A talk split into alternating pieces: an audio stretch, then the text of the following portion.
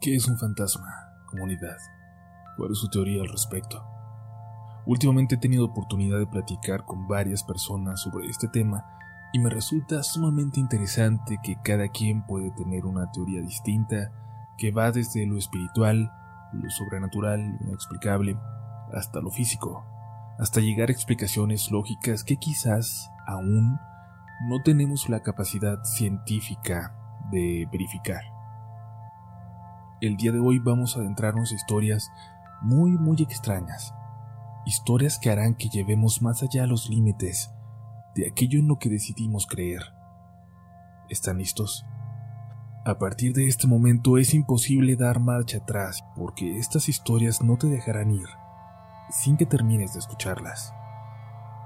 Así que todos están advertidos. Esta fue la última oportunidad para dejar este episodio para después, para la tranquilidad de la mañana. Estás escuchando Relatos de la Noche.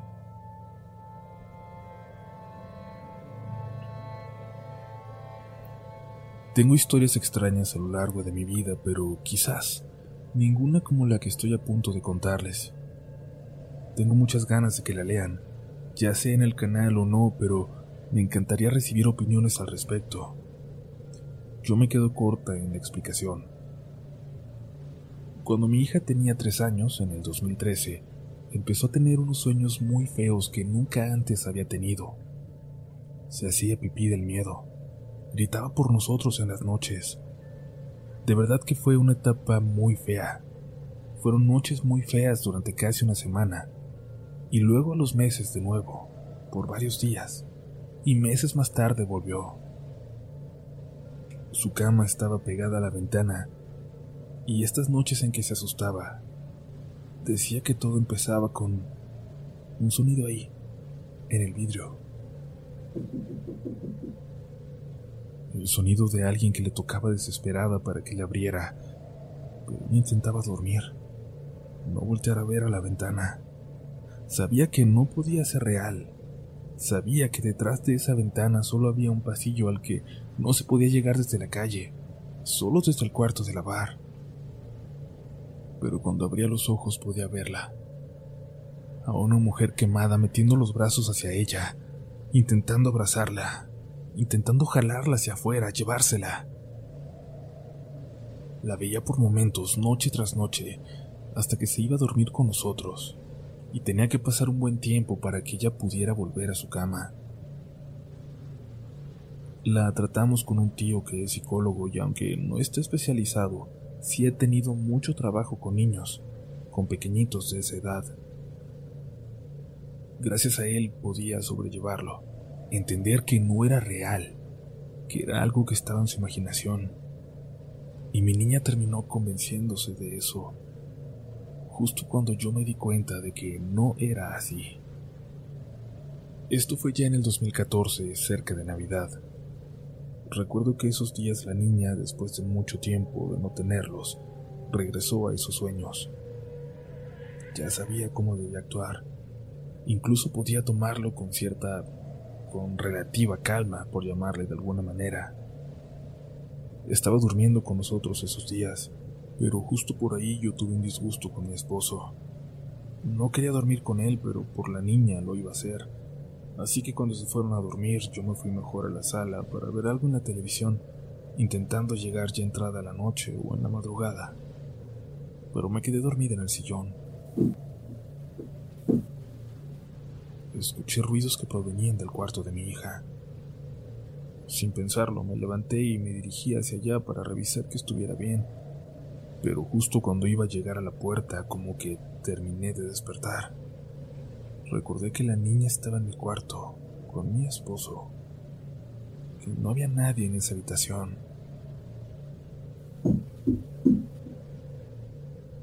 Me asomé por la puerta y pude ver con toda claridad la figura de una mujer intentando abrir la ventana.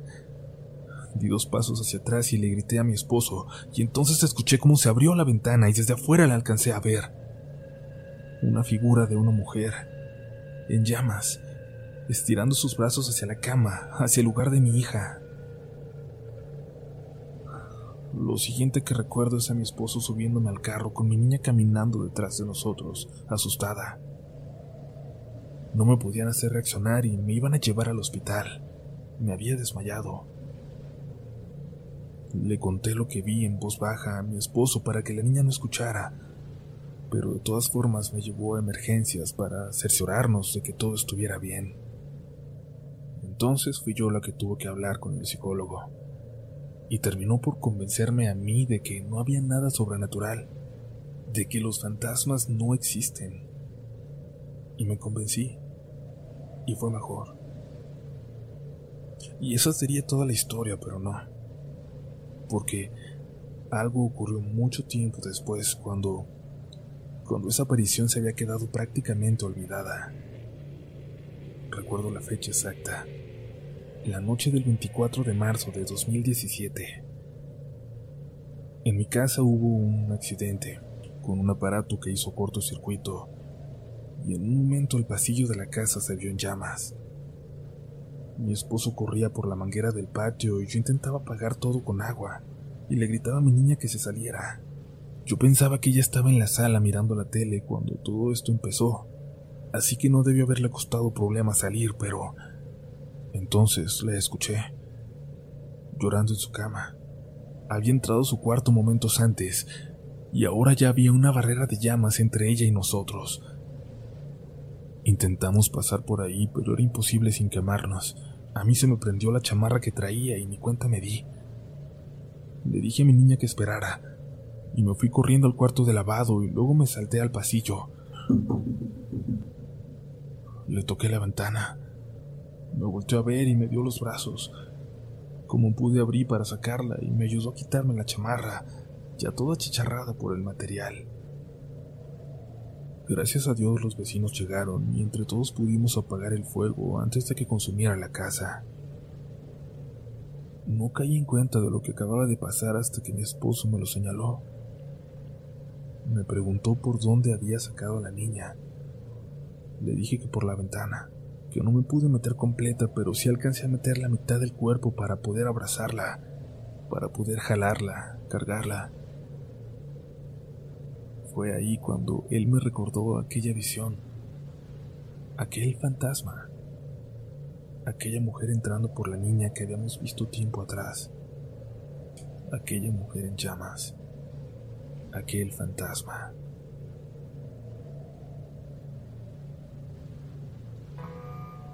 Buenas noches.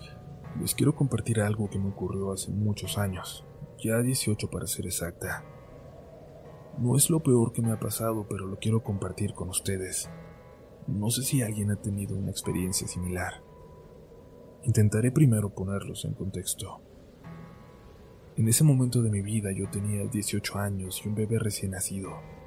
Yo era madre soltera. Vivía en la casa de mis padres, donde crecí. Mis papás en una recámara y en la otra mi bebé y yo. Es una casa de un piso, la casa está en una esquina, pero tiene mucho jardín por el frente y por los costados, muchos árboles, un ventanal del tamaño del muro de toda la sala que da al área de lavado. Mi recámara también da a esa misma área.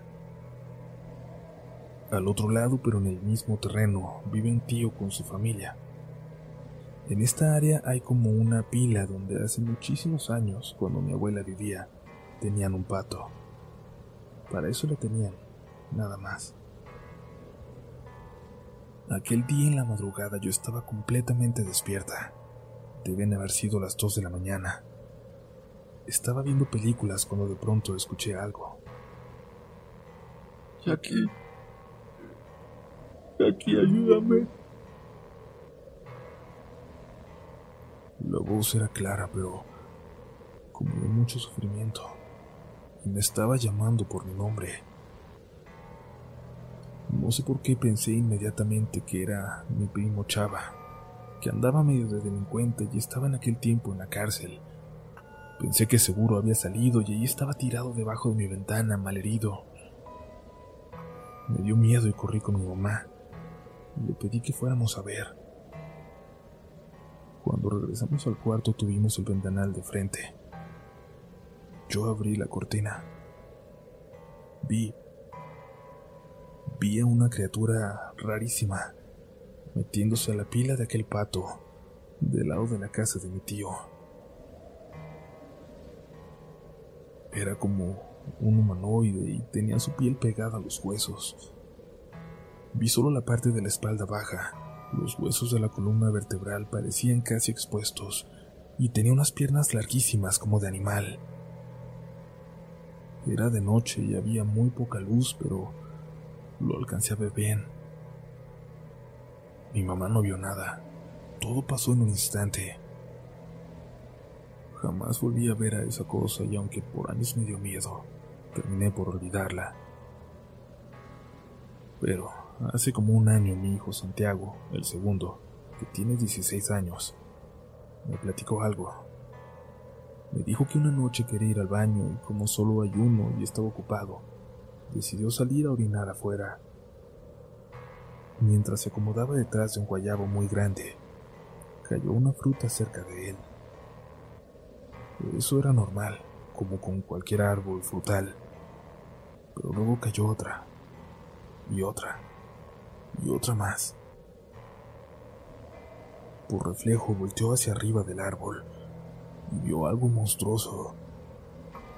Cuando me lo describió, me dijo que parecía Abigail o la chica del experimento del Área 51.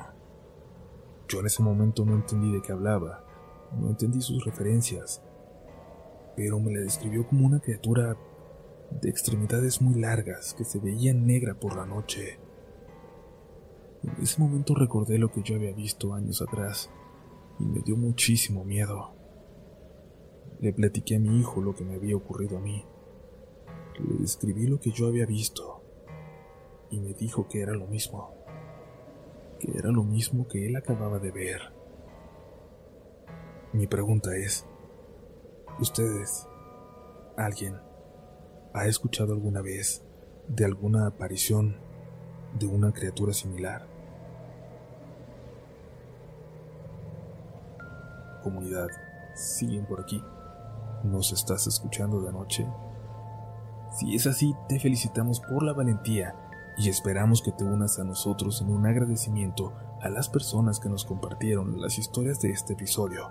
Y claro, si tienes Instagram, Facebook o Twitter, te invitamos a que nos sigas también por allá, a que seas parte de la comunidad RDLN.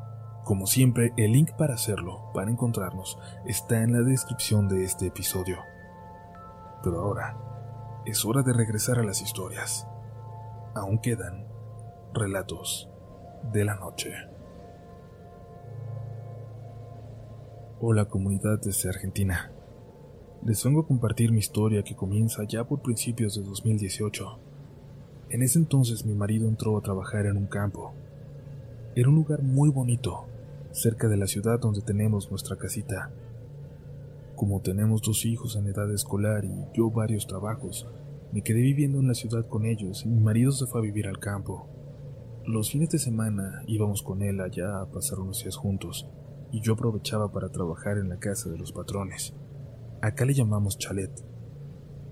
El día de la presentación con ellos, conocí la casa en la que iba a trabajar como empleada doméstica todos los fines de semana. Me explicaron cuáles serían mis tareas y me dijeron que ellos casi no iban para allá, y que si iban lo hacían solo los fines de semana en verano. Pero que quien utilizaría más esas instalaciones era el hijo de ellos, de la pareja que nos había contratado.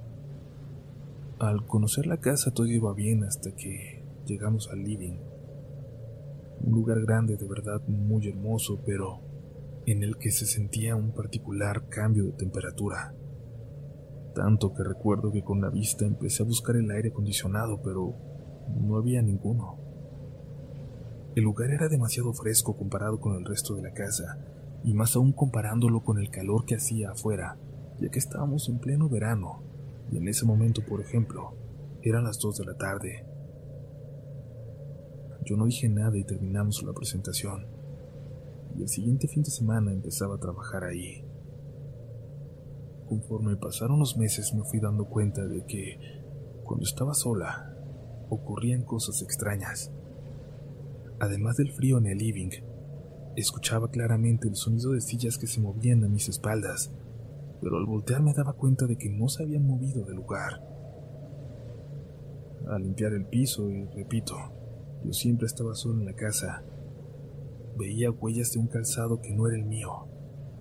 Parecían como botines de trabajo en una medida muy grande. Había cajones que aparecían abiertos, cortinas que se recorrían solas y más. La verdad intenté no prestar tanta atención. Quería encontrar alguna explicación coherente, más allá de sentir que, que en realidad no estaba sola en esa casa.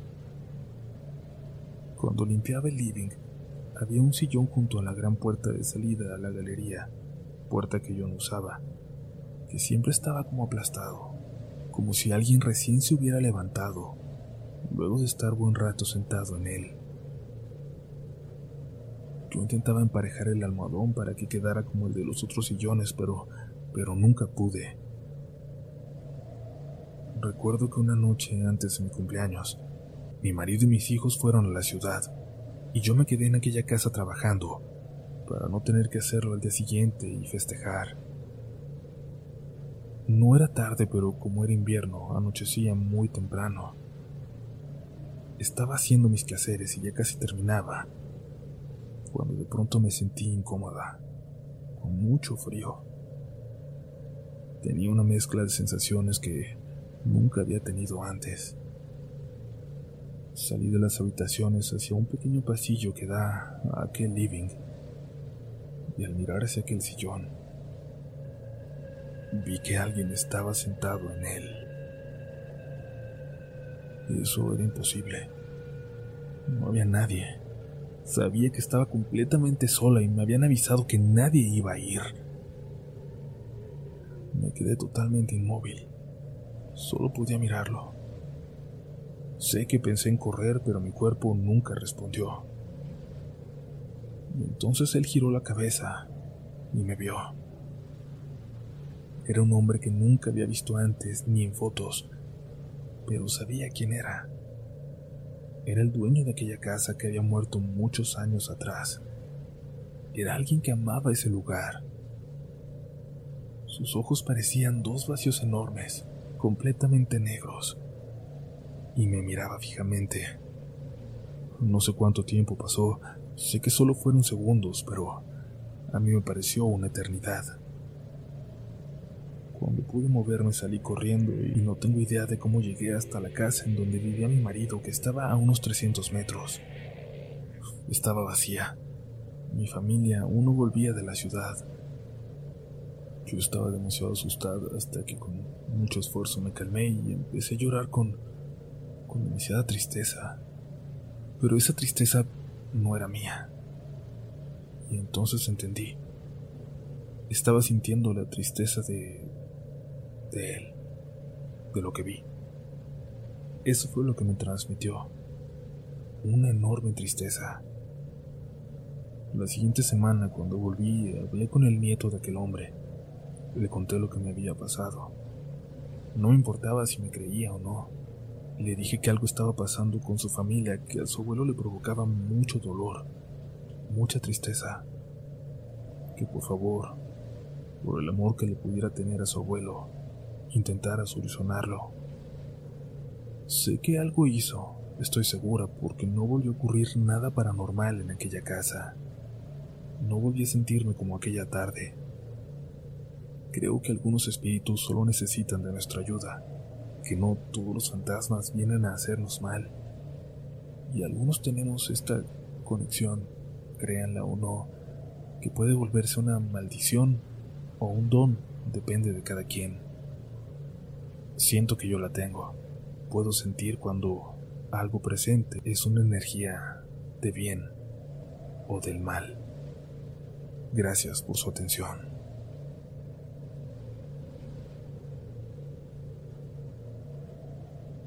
Si te gusta este contenido, no dudes en suscribirte para que estés pendiente de lo nuevo que tenemos cada semana. Síguenos también en Instagram y Twitter, donde nos encontrarás como RDLN Oficial. Y también puedes suscribirte a YouTube, donde tenemos varios relatos nuevos cada semana.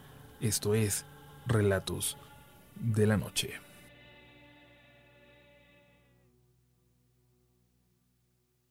It is Ryan here, and I have a question for you. What do you do when you win? Like, are you a fist pumper? A woohooer, a hand clapper, a high fiver. I kind of like the high five, but if you want to hone in on those winning moves, check out Chumba Casino. At ChumbaCasino.com, choose from hundreds of social casino style games for your chance to redeem serious cash prizes. There are new game releases weekly, plus free daily bonuses. So don't wait. Start having the most fun ever at ChumbaCasino.com. No purchase necessary. Group. Void were prohibited by law. See terms and conditions. 18 plus.